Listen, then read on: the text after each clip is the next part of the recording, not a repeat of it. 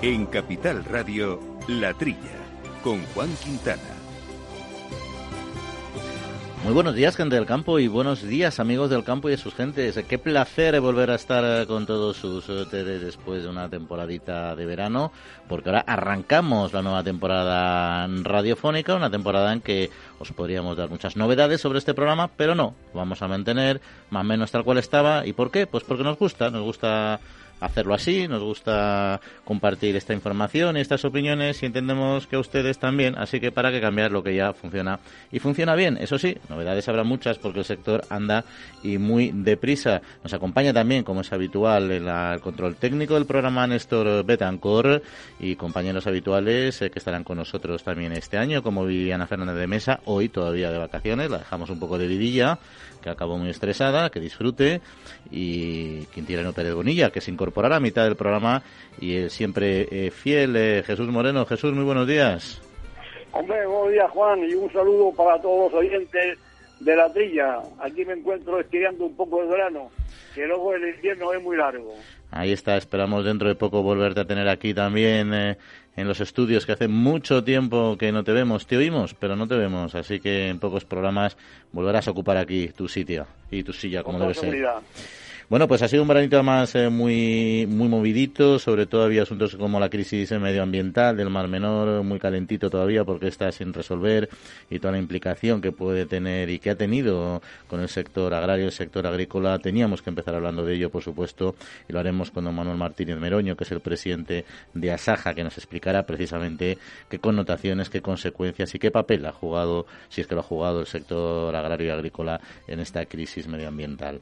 Eh, pero ha habido otros asuntos también de gran interés. Por ejemplo, se ha aprobado eh, por la Comisión Europea el nuevo reglamento vinculado a la prohibición de alimentar animales de granja no rumiantes con proteínas derivadas de animales. Eh, que ha actualizado precisamente un antiguo reglamento ya de 2001 que lleva el sector mucho tiempo intentando eh, cambiar y que al final eh, se ha conseguido a nivel europeo y que va a permitir pues que ya las harinas animales en determinadas circunstancias y condiciones vuelvan a formar parte de la dieta alimentaria de nuestros animales de las explotaciones. Miguel Higueras, Gran Ángel Higueras, que es director general de Amprogapor, de la Dirección General de la Asociación Nacional de Productores de Ganado Porcino, profundizará con nosotros sobre este asunto. Pero bueno, ha habido más temas que vamos a comentar en breve, por ejemplo, la, nueva norma de calidad del aceite de oliva, por ejemplo, asuntos de la almendra, un sector que seguimos muy de cerca por lo singular eh, que es, eh, temas, bueno, como el espumoso, datos del espumoso en Cataluña, nuevas formas de producir, en fin, asuntos que nos van a ocupar este ratito, esta mañana agraria, agroalimentaria que vamos a compartir con todos ustedes. Les recuerdo, eso sí, nuestro correo electrónico, que no ha cambiado tampoco, la trilla arroba capitalradio.es, la trilla arroba capitalradio.es. Amaneces antes que el sol y conviertes la vida en nueva vida. Y alimentas el futuro de los tuyos. Te proteges de enfermedades no te rindes ante las adversidades y cada día empiezas de nuevo. Eres de una naturaleza especial. Por eso hay un seguro especial para ti. Agroseguro, más que un seguro.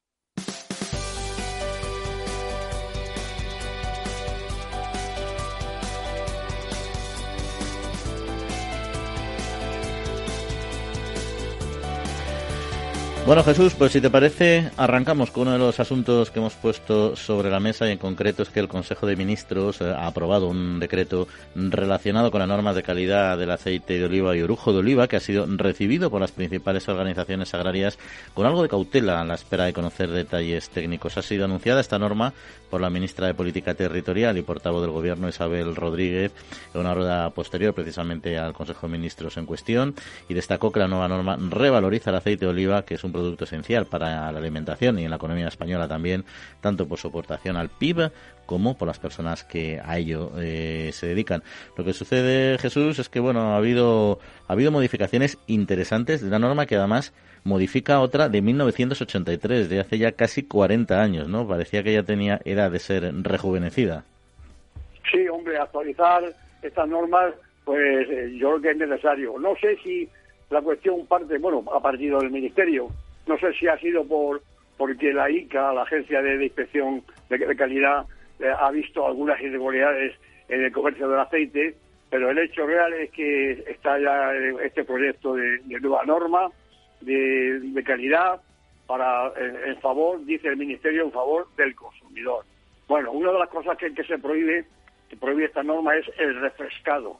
Eh, se entiende por refrescado del aceite, pues unir, mezclar aceite de una cosecha anterior con aceite nuevo. No sé, no sé con esta prohibición qué va a pasar con aceite viejo, por así decirlo, de, una campaña, eh, se venderá como aceite de, ese año o se venderá, eh, si está prohibido, eh, mezclarlo con, aceite nuevo para, para, que tenga pues, pues un poco más de, aroma o aceite, no sé, eso queda ahí un poco un poco en espera de, como dice, bueno, Pedro Barato, el presidente de, de la Nación Nacional, le ha parecido bien la norma en principio. Otras otras asociaciones pues dicen que hay que esperar un poco a leer a leer la letra pequeña, ¿no? Como, como las pólizas las pólizas de seguro, a ver a ver en definitiva qué es lo que, que, termina esto. Bueno, lo del relleno de en el canal Oreca, eh, la prohibición del relleno de envases con, con, aceite, eso está prohibido ya desde, entonces, ya, ya está prohibido, ¿no? Que, que sean que sean botellas imposibles de, de, de rellenar, envases, los que se sirven en, el canal Oreca, restaurantes y, y, cafeterías y demás. Bueno, se apoya al Ministerio en que somos un país importantísimo en aceite, pues claro, no lo vamos a hacer con dos millones, casi 800, casi dos millones 800 mil hectáreas de, de, de, olivar, pues, eh, pues esto es, importantísimo en la producción, en el PIB, en el trabajo y, en el poderío de, este sector. Vamos a ver en, cómo termina eh, la cosa. En cuanto a otras normas que pueden ser que la, cuestión de, aceite de, orujo de, aceituna, que eso sí que necesita una, un refino, ¿no? El, aceite de orujo hay que refinarlo para ponerlo en el mercado. Bueno, yo yo eh, espero un poco el final de, la publicación para estudiarla un poco por, dentro y vamos a ver eh, en qué queda todo esto. Desde luego, una, una reforma de, este calado eh, en, pro de, que el consumidor consuma lo auténtico, pues en principio no parece mal Vamos a ver luego cómo se desarrolla. Sí, yo creo que era, era necesaria, efectivamente era muy obsoleta esta que teníamos anteriormente. Ha habido que hacer parches a lo largo de estos años para, precisamente hay que recordar, pues cuando se prohibió precisamente o se obligó a los a las eh, aceiteras, a las aceiteras de bares a que no, fueran rellenables, etcétera, ¿no? Para evitar precisamente pequeños fraudes, ¿no? Eh, ha quedado laxa o no, bueno, pues veremos al final en qué se plasma, ¿no? Pero, pero bueno, en principio, al menos es un paso. No decía la importancia del sector, es muy cierto a lo mejor a algunos oyentes no les dice mucho la cifra de 2,8 millones, no se hace una idea de una magnitud, pero es el 10% de la superficie agraria útil la que tienen nuestros olivares, ¿no? Que es eh, un montón, ¿no? Y eso, eso quiere decir mucho, ¿no? Y a mí, además de lo que has mencionado tú, que es muy interesante, hay otros dos datos eh, de esta norma que me, que me gustan y me han llamado la atención. Uno, que virgen y virgen extra ya solo se podrá utilizar para el aceite de oliva, para ninguna otra grasa vegetal en el mercado español, que eso es eh, así evita confusiones porque... es obvio, en principio. Sí, claro, sí, bueno, pero claro, porque es que ninguna otra grasa es virgen como tal, ¿no? Pero bueno, al final, si no está, eh, o sea, lo que no está regulado al final es susceptible de ser trampeado, como quien dice, ¿no? O sea, que bien que se regule, ¿no? Y luego también algo normal que es la prohibición de, o sea, prohibir mezclar unos aceites con otros en alimentación. No mezclarlos también, pero si están mezclados, no destacar el uso de eh, con aceite de oliva. Todo el mundo conoce los ejemplos de patatas fritas con aceite en aceite de oliva y luego uno mira la composición, el aceite de oliva es un 5% y un 95% girasol, con todo el respeto al de girasol, pero eh, eso engaña, ¿no? Entonces en esos casos ya no puedes destacar que está hecho con aceite de oliva. Pues esos datos yo creo que van a ayudar efectivamente al consumidor a entender mejor y sobre todo en este caso también al sector a poner a reforzar el valor que tiene este este producto no vamos a cambiar si te parece y nos vamos al mundo de la de almendra porque parece ser que va a aumentar. Es un sector delicado. Hay que recordar a nuestros oyentes las fuertes inversiones que se hicieron en cultivos intensivos en almendra en España. Y bueno, hay una menor oferta y un aumento de demanda y los productores esperan buenos precios y máximos, incluso para la ecológica, ¿no? En una, por una parte, por la bajada de la cosecha nacional, pero también por por la de California, ¿no? que es al final el gran eh, productor mundial y que está atravesando una, una sequía muy exigente en este, en este país. Sí, bueno, el, sector eh, confía en que este año los precios van a, estar un poquito al alza. por dos motivos. Como eh, se espera una menor cosecha en España. Pero luego, lo, lo, lo, más importante es que en Estados Unidos, que cuando se refría eh, Estados Unidos, otros países pueden coger un catarro o al revés, puede salir potenciado, como es en este caso. En California se espera una cosecha menor al año pasado, que en un 10%. Eso es poco. Bueno, es poco según se mide, porque California produce un millón doscientas mil toneladas de, de almendra en grano, cuyo 10% resulta ser 120.000 toneladas, que es lo que produce España. Quiere decir, la, menor cosecha de California equivale a, lo que, a, la cosecha de España. Por lo cual el sector espera, espera, yo creo que con razón, que suban los precios. ¿no? Ya está en la lonja de Murcia la, la comuna a 5 o 10 euros el kilo, que supone un 60% más que el año pasado. La, para la Marcona se, se, se paga a 6,66 euros el kilo, que supone un 32% más que el año pasado, en fin. Y, y por fin la, ecológica, que es una almendra que está bastante de moda, en, el sentido de que hay que tener en cuenta que, que, que la, mayor parte, o por lo menos la mitad de la almendra de España, es el cultivo tradicional, que es muy fácil que sea ecológico, ¿no? Ya se han puesto plantas en, en, intensivo, con rayerío y demás, en fin, que es un panorama que, que, que, España quiere reforzar, quiere reforzar. Pero eh, es importante lo, que digo, que, que cualquier movimiento en, en, en América que marca el precio mundial de la almendra, pues tiene repercusión en nosotros. Así que bienvenido sea este alza de, precios. Y comentabas lo de la ecológica, que efectivamente está cogiendo fuerza, además está muy reconocida en, Europa. La ventaja que tiene es que no compite, o sea, no está tan influenciada por las cotizaciones estadounidenses que vienen de, no compiten en, en ecológica como tal, ¿no? Y eso les permite, les permite adaptarse y mantener precios altos. Pero también es verdad que van a subir mucho los precios porque ha caído mucho la, la producción respecto a otros años. Y ese es un poco el dato malo, que al final, vale, compensas con precios hasta cierto punto, ¿no? Pero la pérdida de producción en este caso yo creo que no va a ser nada, nada positiva, ese tercio de producción que van a perder, ¿no? Y, luego otro dato que a mí me preocupa eh, porque hemos comentado mucho en este programa precisamente el, bueno, lo positivo que ha sido un momento de, de altos precios eh, la reconversión del sector, pero esa reconversión del sector no ha entrado todavía en plena producción.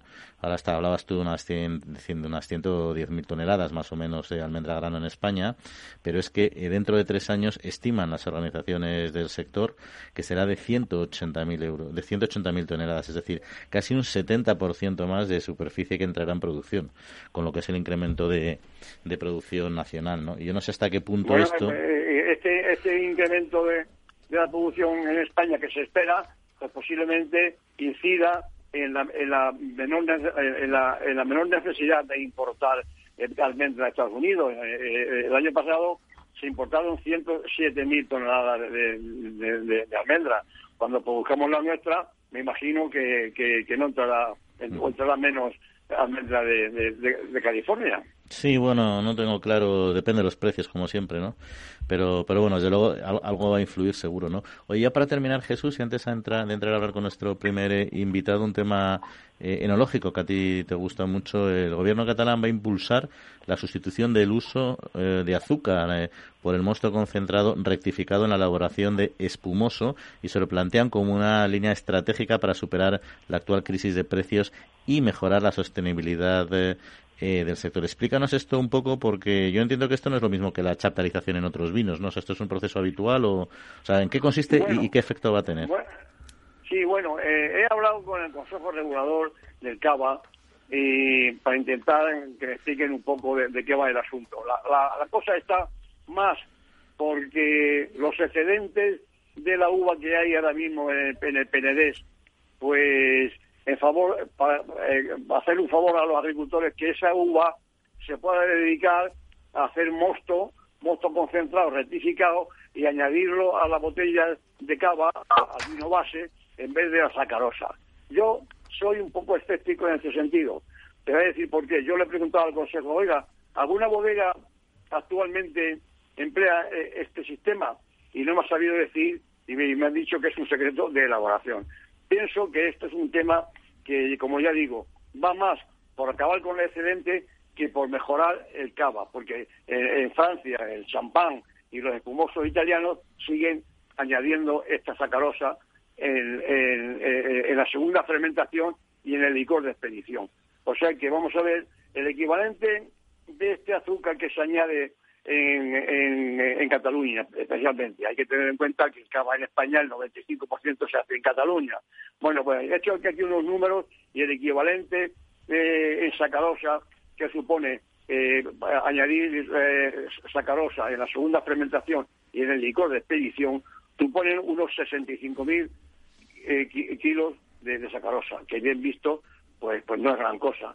Eso es lo que se quiere sustituir por, por la uva que hay excedentes allí. O sea que eso es un, un va va hacia mejorar un poco el comercio del viticultor. A ver si se consigue, pero yo me temo, me temo que esto hay que ir despacio a ver si el cava resultante va a ser igual que el cava de toda la vida, que cuyo azúcar eh, añadido es la sacarosa. Los alemanes en el Rin, los franceses y tal, son muy son muy escépticos en, en sustituir la sacarosa por monstruo concentrado. Así que hay que poner un poco de, atención y vamos a ver el final de esto. Muy bien, pues bien, bien aclarado, Jesús. Pues vamos a hablar ahora con nuestro siguiente invitado de un tema importante como es la crisis medioambiental del Mar Menor y si queréis luego, Jesús, seguimos comentando. Vamos a ello. La Trilla, con Juan Quintana. Siempre habéis estado ahí dándolo todo cada día, siendo los primeros en empezar, en innovar y en llegar hasta donde sea para abastecer al país. Ahora, nos toca a nosotros ser los primeros en apoyaros con los más de 3.000 gestores de Agrobank, la red especialista de CaixaBank, trabajando en las soluciones financieras que necesitáis. Agrobank, contigo para seguir creciendo.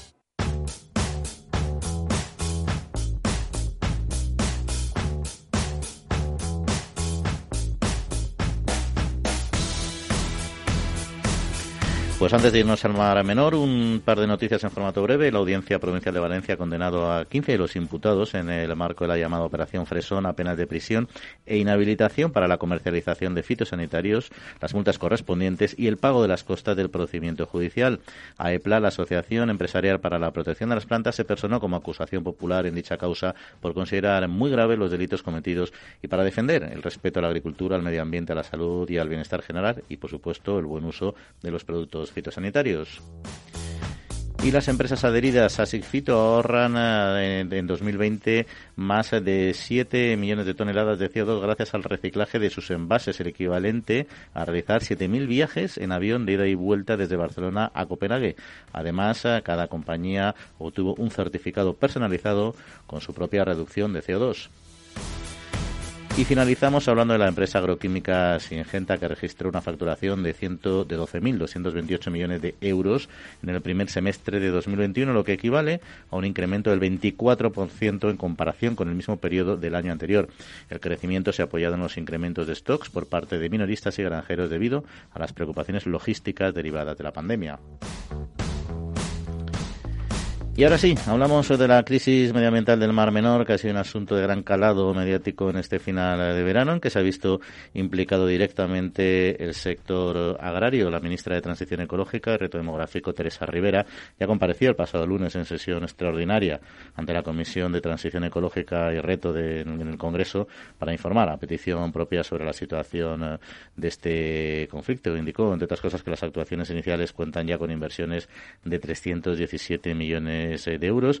Y también, por su parte, el Gobierno de Murcia ya saben que aprobó un decreto que modificaba la ley de recuperación y protección del Mar Menor y que prohíbe el uso de cualquier tipo de fertilizantes con nitratos o con nitrógeno inorgánico o de síntesis en las zonas más próximas al Mar Menor. Bueno, de este asunto, de este problema, queremos hablar hoy con don Manuel Martínez Meroño, que es presidente de Asaja en Cartagena. Manuel, buenos días. Hola, buenos días. Bueno, ¿cuál es la, influencia real? Porque se ha hablado mucho del papel de la agricultura y de los vertidos, etcétera, pero ¿cuál es eh, la, realidad vista desde su propio sector que ha tenido y el papel que ha tenido la agricultura en esta tragedia medioambiental?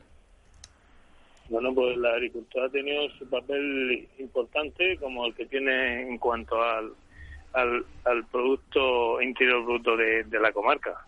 Aquí se nos ha tachado de que toda la culpa de la agricultura, pero resulta que ahora cuando se están haciendo las cosas bien, eh, están ocurriendo estos, estos episodios y no se retroceda en el tiempo teniendo en cuenta de que esto que está ocurriendo en el acuífero, acumulándose nitratos, se viene ocurriendo desde hace 40 años que está el, el trasvase en marcha y que el foco contaminante no solamente la agricultura, han estado decenas de años los vertidos de las depuradoras de las poblaciones ribereñas del Mar Menor sin depurar o medianamente depurar el agua vertiendo a la laguna. Y no olvidemos que, que las aguas residuales contienen nitratos y contienen fosfatos, sobre todo del tema de los detergentes. Y son los dos componentes monetarios para que haya un, un aumento del, de, de, la población de vegetación y de, fauna en, la laguna. Porque yo entiendo que hay una, hay una regulación precisamente del modelo de producción agrícola en ese, en ese ecosistema, ¿no? Que, además la agricultura en principio cumple, entiendo yo, ¿no? No sé si habrá excepciones sí, puntuales. No. Desde hace dos años la Consejería de Agricultura nos puso una, una ley de más menor que está limitando los nitratos, la la, obligación de, limitar el número de, cultivos por año y de la limitación de las zonas donde se pueden utilizar los, los nitrogenados, que viene a ser lo mismo que nos ha vendido la, ministra. Pero el problema de la ministra es que ha venido con el con el bolso vacío de, inversiones. Eh, ha venido, se ha hecho la foto con, con, con todos los eh, colectivos afines el tema ecologista y demás. Y, y sin embargo ni se ha reunido con el sector y tampoco ha venido con un paquete de inversiones. Eh, mm, todo el mundo estamos esperando que el plan vertido cero, que es eh, un proyecto que está allí guardado en, en el Ministerio de, de, Medio Ambiente, lo pusiera en marcha. Es un proyecto ambicioso pero que mm, de una vez por todas eliminaría el problema, que consiste en, extraer el agua del acuífero del campo Cartagena, haciendo una línea de pozos paralelos a la línea del, del, del litoral, se extraería agua, bajaría el nivel freático, con lo cual no habría escorrentía superficial, que ahora mismo el acuífero está drenando aproximadamente unos 200 litros por segundo. Eso superficialmente, más lo que supuestamente se drena eh, superficialmente, o sea, eh, subterráneamente. Y este... no decía, este, este, plan que nos está contando Manuel sería compatible con que se siguiera desarrollando una actividad agrícola controlada, evidentemente. Perfectamente. Si el problema es si la laguna el mar menor se aísla de vertidos de nitrato o de fosfatos, pues las actividades turísticas medioambientales del mar menor siguen igual. Si ampliaran la apertura de las, de las olas de la comunicación con el mar Mediterráneo, haría de que ese agua se pudiera regenerar más fácilmente. Porque claro, mm, no hay un duro, no ha presentado un duro. La ministra dice que el plan ese de vertido cero es un, es un un tema obsoleto y, y, no ha planteado nuevas soluciones para no dice que sigue haciendo como como unas pequeñas marismas verdes que se denitrifican haciendo como como unas zonas pantanosas. Bueno eso a nivel de como, como depuradoras eh, ambientales depuradoras naturales, de estas que se dice. Sí pero, eso funciona a paso de tortuga. eso, eso no eso no es ni viable ni factible en las circunstancias que están. Ahora mismo la agricultura del campo Cartagena tiene que seguir, debe seguir su marcha. Somos punteros, somos la despensa de hortalizas en invierno y, ¿por qué no? Las actividades turísticas pueden seguir. ¿Qué solución hay? Es hacer esa barrera y luego tiene una ventaja. Esa agua que se extrae del acuífero se desala se desnitrifica y se retorna otra vez al riego. Y la, las estimaciones serían de casi entre 12 y 15 hectómetros cúbicos al año. lo que se podía regar, que aquí normalmente como media en el campo de Cartagena se riegan entre 70 y 80 hectómetros cúbicos al año de agua al trasvase. Pero una pregunta. Estamos hablando casi, casi el, el, el 15 o el 20% de ese agua sería un fico cerrado. El agua que se infiltra, que va a su suelo, el acuífero se recoge, se depura y se retorna otra vez al, al riego. Eso ha sido un poco lo que la Consejería de Agricultura le ha pedido a la ministra. Es lo que decir, porque el, gobierno regional no tiene competencia para, para asumir o para liderar esas competencias de, de, Las aguas superficiales y subterráneas en España las competencias las tienen las confederaciones hidrográficas y las confederaciones hidrográficas dependen del Ministerio de Transición ecológica. pues queda. Ministerio de, Medio Ambiente. Queda claro. Y, ese plan, ya para entenderlo bien, ¿quién, lo diseñó? O sea, porque el Ministerio dice que es obsoleto, fue de un gobierno anterior, entiendo yo. Pues eso está diseñado de Confederación Hidrográfica del Segura. Además, hay estudios técnicos por parte de la UPCT, de aquí de Cartagena, la Politécnica, que se encargaron de poner eh, una planta piloto de cómo se desnitrifica para que el vertido que se mm, vierta el residuo final, rechazo final, que vaya al Mediterráneo, esté con niveles mm, por debajo de lo autorizado de vertido en cuanto a contenido de nitrato. Entonces se hacía desalinización y después desnitrificación de el rechazo de, de la osmosis, en este caso sería de la desalinización. Entonces, el proyecto técnicamente es viable, está proyectado, está estudiado, falta sacarlo de la carpeta.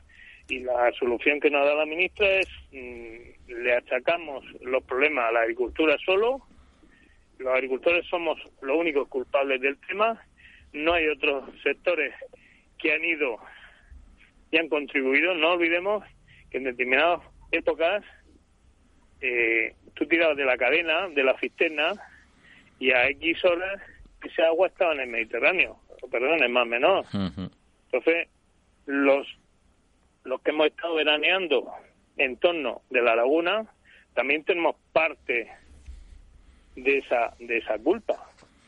Sí, la presión ambiental de todo el entorno urbano de la laguna y por supuesto la agricultura. La agricultura llevamos regando ya 40 años. Ahora mismo prácticamente no se consume ni el 20% de nitrógeno que se utilizaba antes. No, además que los riegos se han hecho infinitamente más eficientes de lo que era hace décadas. más eficientes, con riego por goteo, con riego localizado, la cantidad de, agua se necesita menor, la eficiencia cuando se aplica el abono es mucha mayor porque hay menos pérdida por, por lisiviación hacia el, subsuelo. Y ahora mismo es cuando realmente los agricultores estamos, digamos, haciendo lo mejor. Pero claro, el acuífero no olvida. Ahí se han ido acumulando esos niveles y hasta incluso el más menor. En fin, Manuel, pues... Si no le das una, una regeneración para que entre agua del Mediterráneo hacia más, por el momento que haya otro episodio de ola de calor, la temperatura del mar, hay que tener en cuenta que el mar menor, la profundidad máxima son 7 metros y la, la profundidad media son 3 metros y medio, 3 metros y medio, 4. eh, en el momento que hay una ola de calor impresionante, como había estas dos semanas anteriores, la lámina de agua superficial se calienta mucho. ¿Eso qué hace? Que cuando temperatura alta del agua hace que el, el, oxígeno se disuelva menos en el agua y pone en peligro la flora y la fauna que estáis viviendo. En, el Mar Menor ahí no es un mal muerto, al contrario. Hay una superpoblación de flora y fauna. El problema está en que hay episodios de falta de oxígeno, sobre todo cuando viene una ola de calor, se, se ha dado, determinadas circunstancias y eso hace que si no hay una regeneración hacia el Mediterráneo, que entre agua mm, nueva del Mediterráneo y salga ese agua, pues este proceso se vuelve a repetir. Se, acelera y se repite. En fin, pues tenemos un, hay un problema gordo que al final, como suele pasar en estos casos, acaban en muchos casos poniendo las, el la, la, culpa fácil en el sector agrícola, pero veremos cómo, cómo evoluciona. Bueno, pues muchas gracias. No tenemos más tiempo para seguir hablando de este asunto hoy, pero sí estaremos pendientes y volveremos a ver, sobre todo, cómo queda la situación de, de los productores eh, en, próximas semanas. Manuel Martínez, presidente de Asaja en Cartagena, pues muchas gracias eh, por acompañarnos. Gracias por acordarnos de nuestra problemática. Un saludo. Bueno, eh, Jesús, has estado, sigues con nosotros, has estado escuchando, entiendo, ¿no?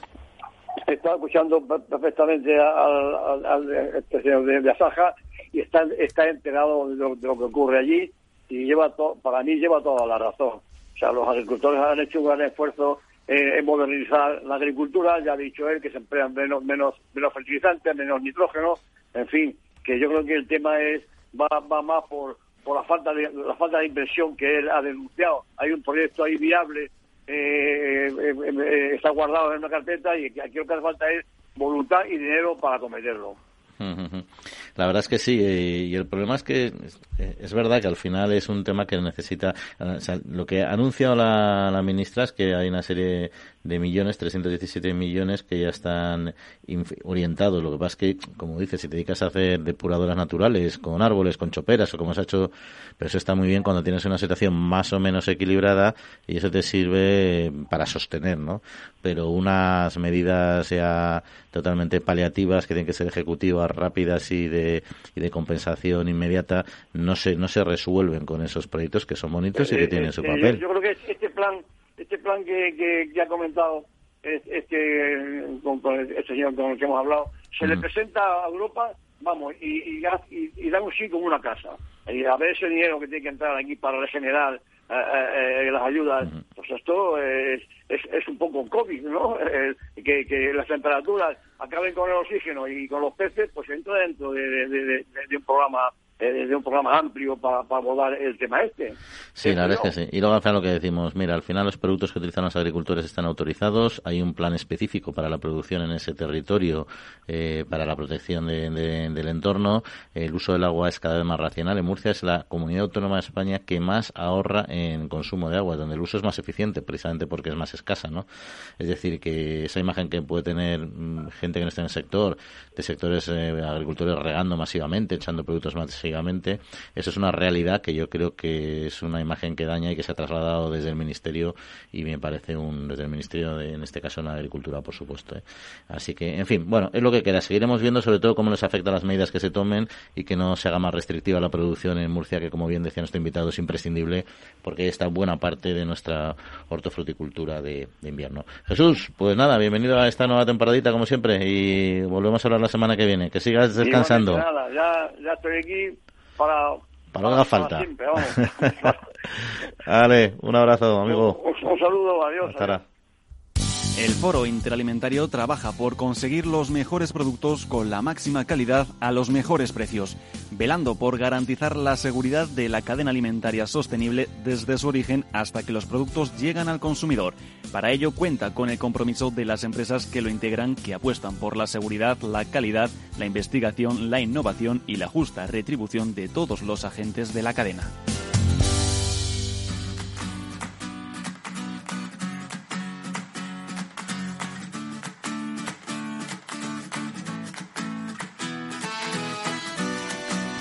Pues continuamos, continuamos aquí hablando de campo en la trilla en Capital Radio y se incorpora nuestro contertulio también de excelencia, Quintireno Predonilla alias Quinti. Quinti, muy buenos días y re bienvenido otra vez en esta nueva temporada radiofónica.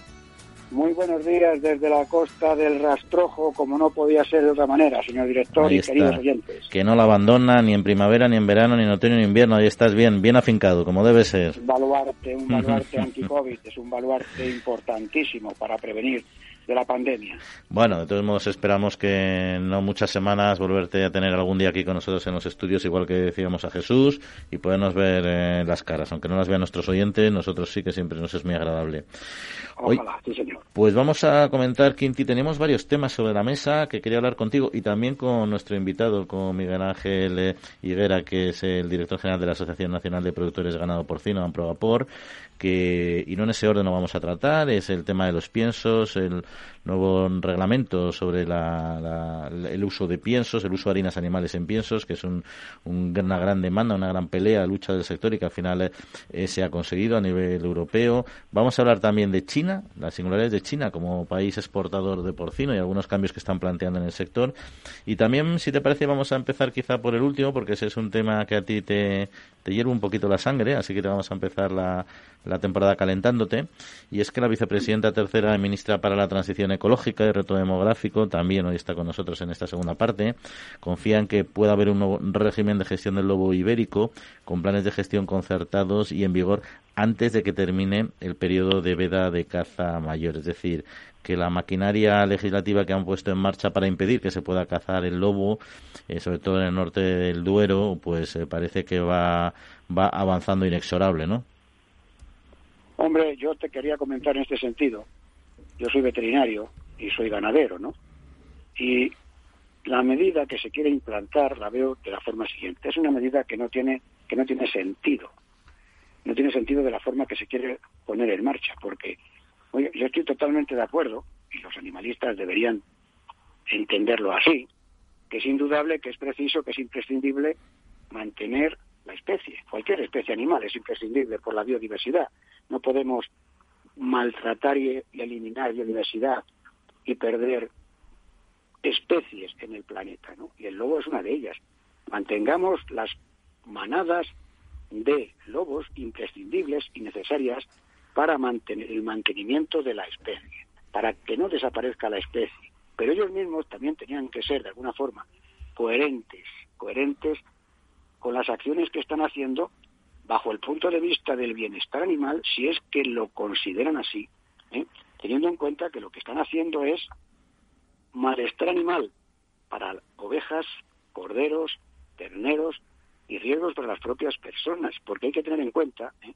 que el lobo mata. El lobo mata no solo para comer, sino para, de alguna manera, tener animales muertos para podérselos comer pasado mañana o dentro de un tiempo. ¿no? Esto quiere decir que los señores que propician y proponen esta, esta, esta ley, esta norma, no tienen en cuenta el malestar y el riesgo de las personas, ¿no? Y el malestar de los animales, que también tienen derecho. Un mastín que se propicia para defender. ¿Para qué se ponen los mastines ahora en los rebaños de ovejas? Para que se enfrenten al lobo. ¿Ustedes creen, queridos oyentes, que es de recibo considerar que para defender las propias ovejas y los propios corderos, los ganaderos tienen que defenderse con mastines que van a salir a perder la vida y pueden morir adentelladas de los lobos. Esta es la realidad y esto es lo que hay que decir con toda su crudeza. Oiga, señores del bienestar animal, que los, que los mastines también tienen derecho. Y otra cosa importante, la propiedad privada es sagrada. Yo no quiero que usted me indemnice porque me roben y usted permita que el lobo mate y me robe la vida de los animales, no. Usted no permita que el lobo me robe, no me pague nada, que yo no quiero ninguna indemnización. Pero en mi granja no tiene por qué entrar ningún lobo. Y si entra un lobo, yo tengo todo mi derecho a defenderme, pero no con perros que los mate el lobo. No sé si me estoy explicando. Sí, sí, sí, claro. ¿eh? y otra cosa importante, esto va a aumentar los costes de producción. Y lo más importante, la salud pública. Cuanto más manadas de lobo haya, el día que aparezca un brote de rabia, de rabia selvática, podemos tener un problema de salud pública muy importante. Y esto no lo ha considerado nadie. ¿Por qué? Porque va a ser muy difícil eliminar manadas de lobos con rabia. El día que, por desgracia, y Dios no lo quiera, aparezca el virus de la rabia, como hace algunos años en algún perro, ¿eh? apareció en España, procedente de Marruecos, que lo tenemos bastante cerca. ¿eh? Entonces vamos a considerar la necesidad de mantener el bienestar de los lobos con rabia. Es lo que te quería comentar, director, en este sentido. Pues muy bien comentado. Y además decía la ministra que le parecía llamativo que España sea uno de los dos únicos países en los que todavía no hay prohibición de cazar al lobo, pero también tendría que decir que más llamativo es que sea el país donde hay más lobos y están creciendo a mayor velocidad y se están expandiendo de una manera más mm, incontrolada. Con lo cual, claro, al final las, las esas cosas que se ven con un prisma eh, muy singular en este caso por este ministerio. En fin, problema que tenemos ahí gordo, que todos compartimos, que desde luego no se está adoptando una política racional ni sensata por, por salud, por seguridad, por economía y por bienestar sobre todo. Pero bueno, ahí están, marcando la pauta. Oye, eh, te voy a comentar también un par de noticias eh, breves. Eh, según Interpor, que el número de industrias cárnicas de porcino en pueblos andaluces con menos de 5.000 habitantes ha crecido en un 16% a lo largo de los últimos 10 años, hasta sumar 167 en 2018. Además, en la región hay 572 granjas de porcino en estas poblaciones de menos de 5.000 habitantes. Con estos datos, la Interprofesional de Porcina de Capablanca, ¿qué quiere destacar? El carácter esencial del sector y su efecto directo en la economía de estos pequeños municipios donde genera empleo estable y contribuye a evitar la despoblación. Y por otro lado, no tiene que ver con esta noticia, pero ya que hablamos de un sector cánico, vamos a hablar del otro, que es el del vacuno de carne.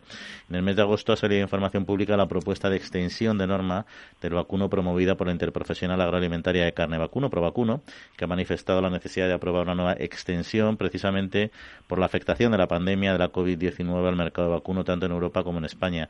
¿Y qué es lo que propone? Destinar el 70% de los fondos que se recauden para acciones de promoción, comunicación e imagen, el 20% a generación de conocimiento con competitividad y desarrollo sostenible y el 10% a los gastos correspondientes eh, de gestión. Hombre, al respecto yo quiero señalar lo siguiente. Los dos directores de estas dos interprofesionales, la Interpor en porcino y la de la Provacuno en vacuno, son dos ingenieros agrónomos, unos magníficos profesionales, que coste en acta, ¿eh? eso lo digo de momento. eso lo dices como veterinario, ¿no? Así para empezar. Albert Carran y Javier López. ¿eh? La justicia hay que ponerla en su sitio y a César lo que es de César. ¿no? Y son dos profesionales que se dedican a su función y además con, con dedicación y éxito. En el caso de Interpol, pues qué duda cabe, como en el caso del vacuno también, la situación de la España vaciada. Una cosa es predicar y otra es dar trigo. Una cosa es necesitamos banda ancha, necesitamos internet, necesitamos comunicaciones, por supuesto que sí. Comunicaciones, banda ancha y todo lo que haga falta para todos aquellos que van desde las urbanitas de las grandes ciudades a pasar el fin de semana al campo y que necesitan banda ancha e internet, por supuesto. También lo necesitan las personas que trabajan diariamente en el campo, pero los urbanitas vuelven y regresan después del fin de semana a su puesto de trabajo en Madrid, Barcelona o donde sea. Y en el campo se queda gente sin trabajo, se queda gente sin ingresos, se queda gente sin forma de vida. Y la única manera que hay en el campo que haya ingresos son agricultura, ganadería e industria agroalimentaria. Juan, no hay otra. Hombre, se puede poner algún tipo de industria, otro tipo de industria, pero indudablemente no podemos saturar todo el territorio español con industria pesada o con algún otro tipo de industria. Lo que está claro es que en el campo hay tierra y en la tierra se cultivan cereales, se cultivan productos vegetales y encima de la tierra se colocan instalaciones de granjas. ¿Para qué? Para que producir alimentos para la población que se van a sacrificar en los mataderos. Y esto está creando puestos de trabajo en pueblos pequeños, que si no fueran por importantes integradoras e importantes empresas agroalimentarias desaparecería totalmente. Y en el caso de Provacuno, pues felicito a Javier, porque fíjate lo que ha hecho Javier.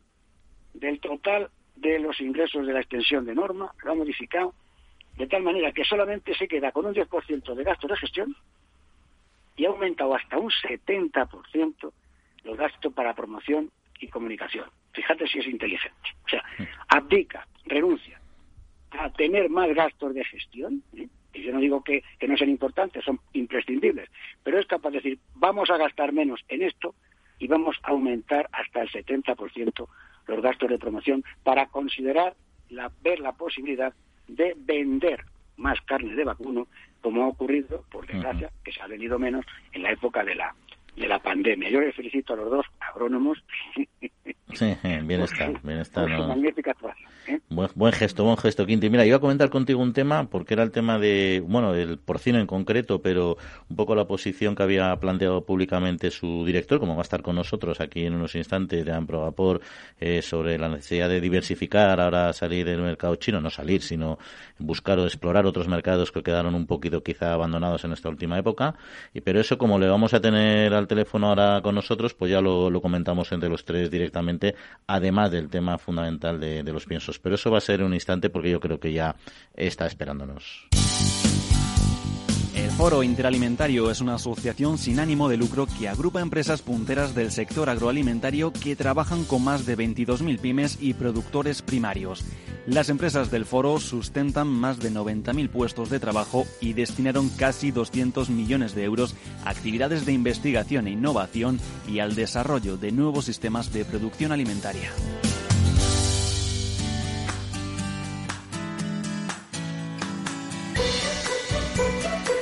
Pues lo decíamos al principio con la aprobación de la, por la Comisión Europea del Reglamento 2021 el 1372 sobre la prohibición de alimentar animales de granja no rumiantes con proteínas derivadas de animales, se revierte pues una situación generada hace ya 20 años como consecuencia de la crisis de las vacas locas y que ha producido un importante trastorno al sector de los fabricantes de piensos y a los propios ganaderos.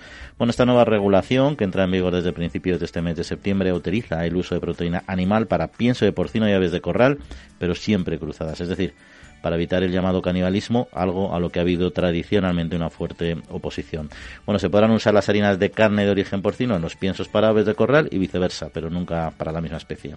Pero además este mismo acuerdo autoriza también el uso de harina de insectos en la composición alimentaria de los piensos de estas mismas especies. Básicamente resumido porque evidentemente es un reglamento mucho más complejo y para hablar de esto, para hablar también del tema de China, si tenemos tiempo, que espero que sí, pues nos acompaña Miguel Ángel Higueras, que es el director de la Asociación Nacional de Productores de Ganado de Porcino de Amprogapor. Miguel Ángel, bienvenido, buenos días. Hola, muy buenos días, Juan. Un placer, como siempre. Bueno, como os conocéis mucho, Quintitu ya os he anticipado, le he anticipado y todos podéis estar escuchando que casi vamos a hacer una pequeña tertulia entre los tres de estos temas que tenemos eh, sobre la mesa. Y si quieres, te parece. Un placer, con Quintiliano, un placer, como siempre, estar también contigo. Buenos días, Miguel Ángel, ¿qué tal estás? ¿Qué tal el verano? ¿Bien? Bien, todo muy bien, todo muy bien.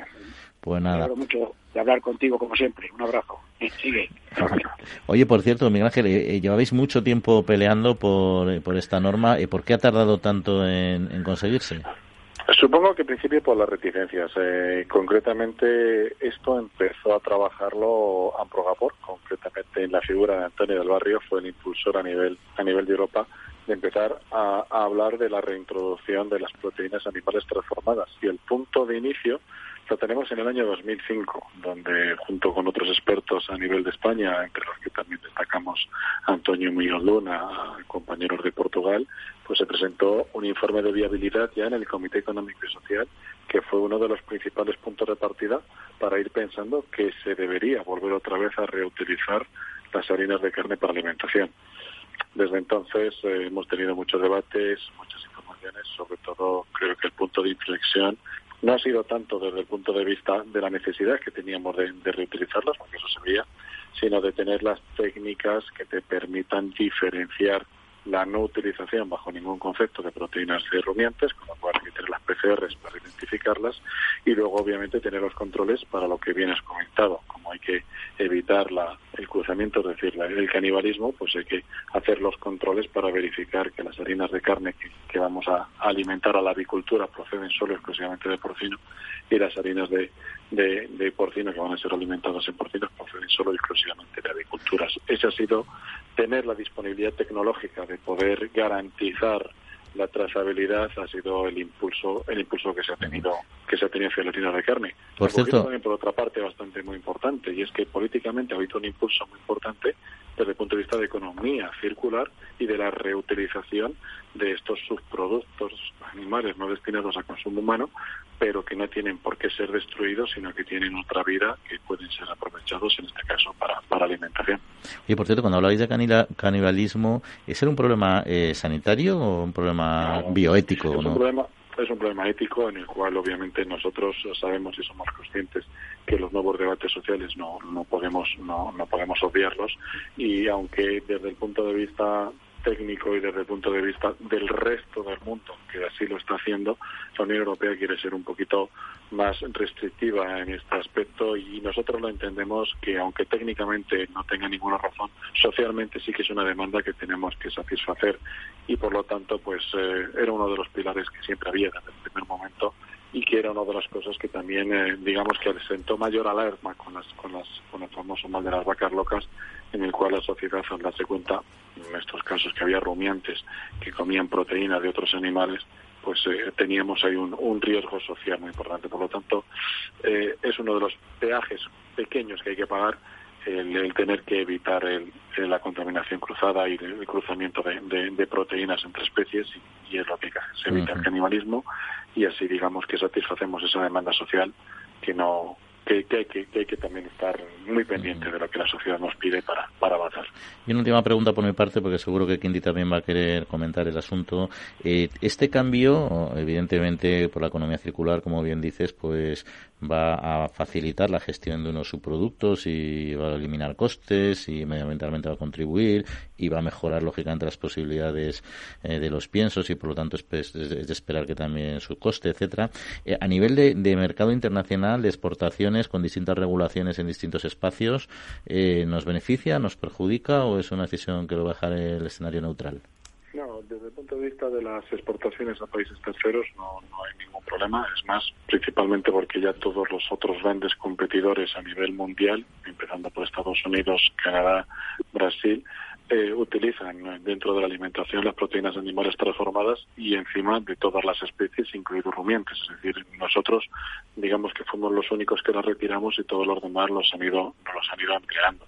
Entonces, desde el punto de vista internacional no hay ningún problema. Estamos hablando de que la calidad de la proteína que podemos administrar a estos, a nuestros animales con, con derivados de, de origen animal es de mayor calidad.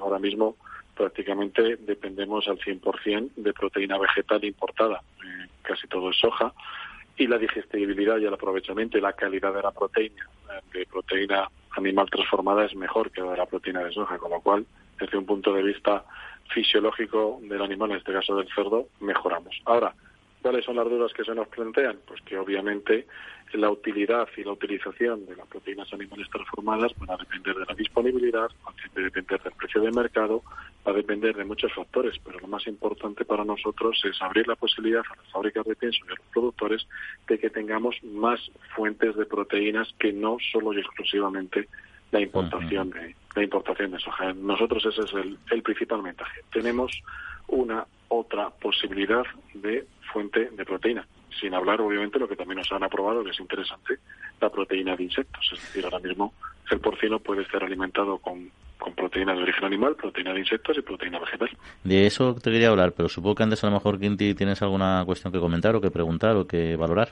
Sí, yo quería comentar, a ver cuál es la opinión de, de Miguel Ángel, alguna reflexión que estaba haciendo abuela Pluma a medida que le iba escuchando. En primer lugar, mmm, recordar que el tema de las vacas locas se produjo por un error en el tratamiento térmico de alguna fábrica inglesa que de alguna manera no hizo las cosas bien y dio lugar a, este problema. Es decir, las proteínas de origen animal, si el proceso de transformación del subproducto animal no destinado a consumo humano en las plantas de transformación, con la temperatura adecuada, la presión adecuada y el tiempo adecuado, son absolutamente seguras. ¿Cómo lo ves, Miguel No, soy sí, totalmente de acuerdo. Es que se me ha olvidado, pero es que hay, hay grandes.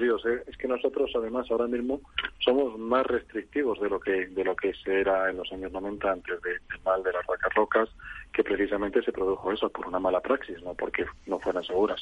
Ahora mismo lo que se nos va a permitir es la utilización de los sándwiches categoría 3, es decir, para aquellos que lo no conozcan, serían los subproductos derivados de matadero, de aquellos animales que son aptos para el consumo humano, cuyas partes no van destinadas para consumo humano, es decir, esas, uh, esas partes de esos animales que pueden ir y convertirse en proteínas animales transformadas han pasado todos los controles veterinarios como si fueran para alimentación uh, humana.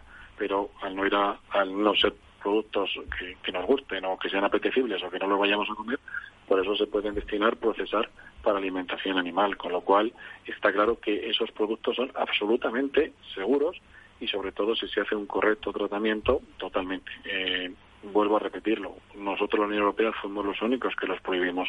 Las proteínas animales transformadas, las llamadas harinas de carne, se utilizan en el resto del mundo con fluidez y asuididad y no hay ningún problema, obviamente si se hacen las cosas bien y no se tratan y partimos de la base de que no, no se procesan animales enfermos.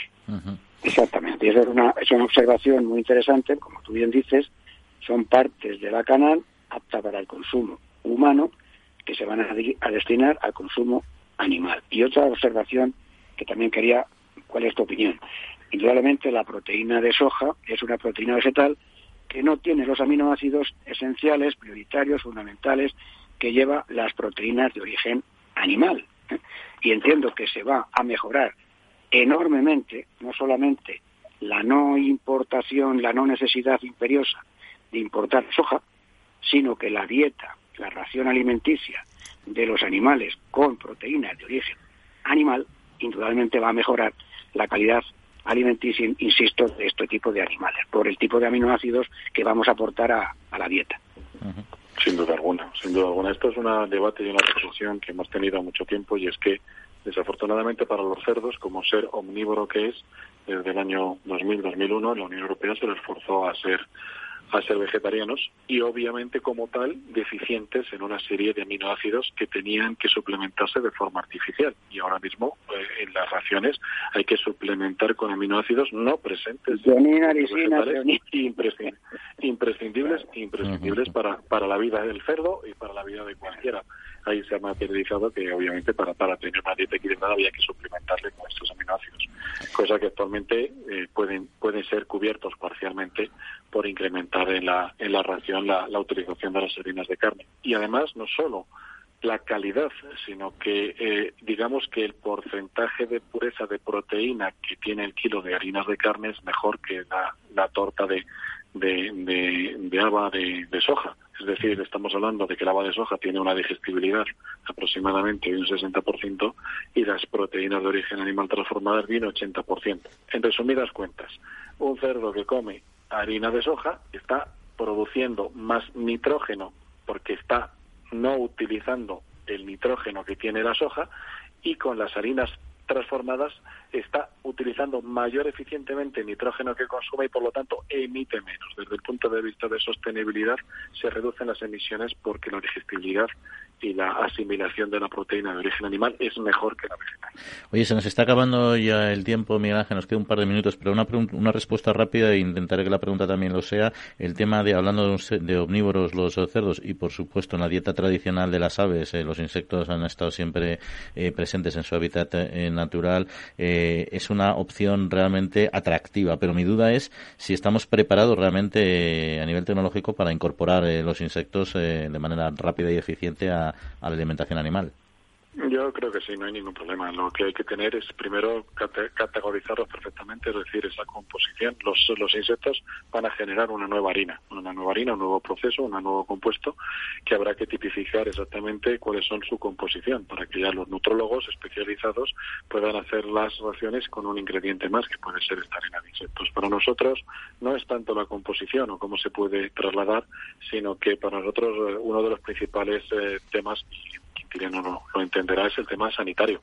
Los insectos son dos grandes portadores de enfermedades, con lo cual eh, la producción en granjas muy eficientes, con mucha bioseguridad, estoy hablando de granjas de insectos, para que no contengan ninguna enfermedad, los procesos de tratamiento de esas harinas de carne que sean absolutamente inocuos, porque eso luego van a ir a la boca del cerdo, es decir, necesitamos un mejor conocimiento del control sanitario y la transmisión de enfermedades que podrían tener esas harinas de insectos. Las desconocemos a día de hoy, y yo soy el primero que me declaro totalmente incompetente en la materia, pero creemos que lo más importante es garantizar la seguridad de esa de esa nueva de esa nueva principio que vamos a poder utilizar y que yo estoy seguro que tanto las fábricas como los productores están preparados para hacerlo porque porque somos un sector que, Mm. que podemos utilizarlo sin problema, pero obviamente hay que tener esa seguridad sanitaria totalmente clara. Pues muchas gracias, Miguel Ángel Higuera, director de la Asociación Nacional de Productores de Ganado Porcino, Progapor. Dejámoslo de China en el tintero, no nos ha dado tiempo, pero ya hablaremos de ello en futuros Para la- programas, si te parece. La próxima, que lo de China va para largo, así que Ahí está, es un monográfico. Un abrazo, hasta otra ocasión. Un abrazo fuerte, Miguel Ángel. Un abrazo. Un abrazo. Un abrazo. Adiós. Bueno, pues interesante, Quintiliano. te- nos dejamos algunas cuestiones en el tintero que me gustaría haber comentado, pero bueno, el tiempo da de sí lo que da. Así que te agradecemos, Quinti, como siempre, presencia y la semana que viene más y mejor, ¿no? Muy bien, pues hasta Vale. la semana que viene, director. Un abrazo y agra- agradecemos también a Néstor Betancor, el mando de los controles técnicos, y a todos ustedes por reincorporarse aquí a nuestro programa en esta nueva temporada radiofónica en la tría de Capital Radio. Un saludo y que disfruten. Hasta el lunes próximo.